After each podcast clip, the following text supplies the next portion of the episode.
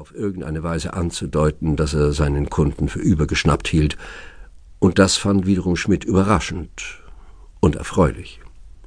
Ein Grund mehr, sich glücklich zu schätzen, dass er Gastleute als Nachfolger für Jim Bogarts Neffen angeheuert hatte, der sich endlich auch, wie sein Onkel lange zuvor, zur Ruhe gesetzt hatte. Genau genommen waren die Bogarts schon für die Pflege des Grundstücks zuständig gewesen, bevor es nach dem Tod seiner Frau Mary an Schmidt übergegangen war, damals, als es noch Marys Tante Martha gehörte, und er, seine Frau und ihre Tochter Charlotte als Marthas nächste Angehörige an Wochenenden und in den Sommerferien bei ihr zu Gast waren. Vertrauen lohnt sich eher als Misstrauen. Er hatte Gus erklärt, dass er das Anwesen zu Silvester aus einem besonderen Grund tiptop haben wollte, und Gus hatte sich daran gehalten.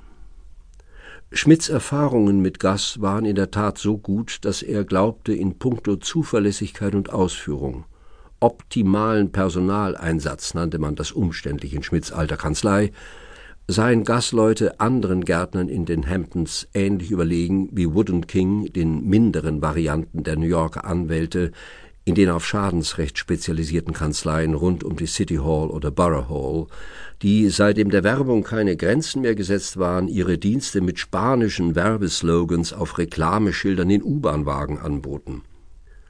Gasrechnungen waren hoch, so dass einem die Augen übergingen, aber das gehörte dazu und erinnerte ebenfalls an W&K. Die Namen all der freundlichen Kolumbianer, die Schmidts Rasen hegten und pflegten, die Ränder der Blumenbeete säuberten und Laubbläser betätigten, deren infernalischer Lärm Schmidts alte Siamkatze Sai und das junge Abysinierkätzchen Pi in Panik versetzte, waren in den Rechnungen einzeln aufgeführt und mit Angaben über Stundenlohn, eine Beschreibung der geleisteten Arbeiten und des Zeitaufwands versehen. Die Stundenzahlen in Gasrechnungen wurden diskret aufgerundet, wie Schmidt annahm, ein Verfahren, das auch bei den Mitarbeitern von W&K üblich war.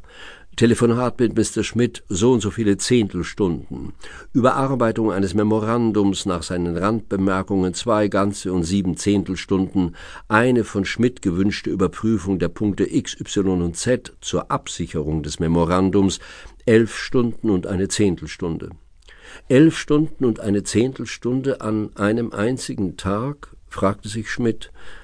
Diesen Einträgen folgte bei W&K wie auch bei Gus eine Liste der zu erstattenden Auslagen.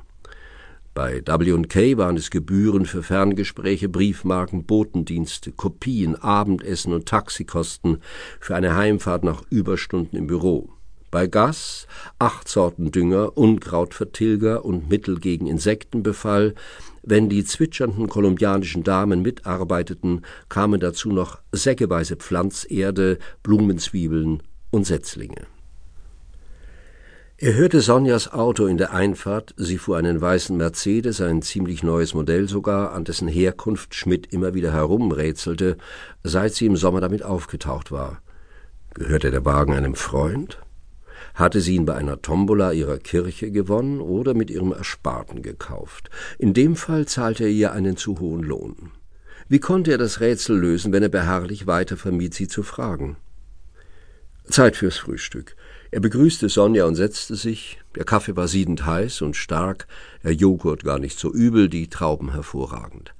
Was fehlte, waren die Croissants und Scones, die er früher jeden Morgen bei Sesame gekauft hatte, dem wunderbaren Delikatessenladen, noch immer seine Einkaufsquelle für Geflügelsalat, Käse und Ravioli in Brodo. Das Wasser lief ihm im Mund zusammen, wenn er sich an dieses Gebäck erinnerte, das auf Anweisung der chinesisch-amerikanischen Dame Dr. Tang, der Nachfolgerin seines alten Hausarztes und Freundes David Candle, von seinem Frühstückstisch verbannt war. Candle war im Ruhestand. Schmidt fragte sich, ob er überhaupt noch irgendjemanden kannte, der sich nicht zur Ruhe gesetzt hatte. Ja, natürlich. Gil Blackman, sein alter Freund und Zimmergenosse im College, drehte immer noch Filme. Mike Mansour war wie immer damit beschäftigt, seine Milliarden zu verwalten, und die fabelhafte Caroline Canning und ihr scheußlicher Ehemann Joe kritzelten nach wie vor ihre Bücher.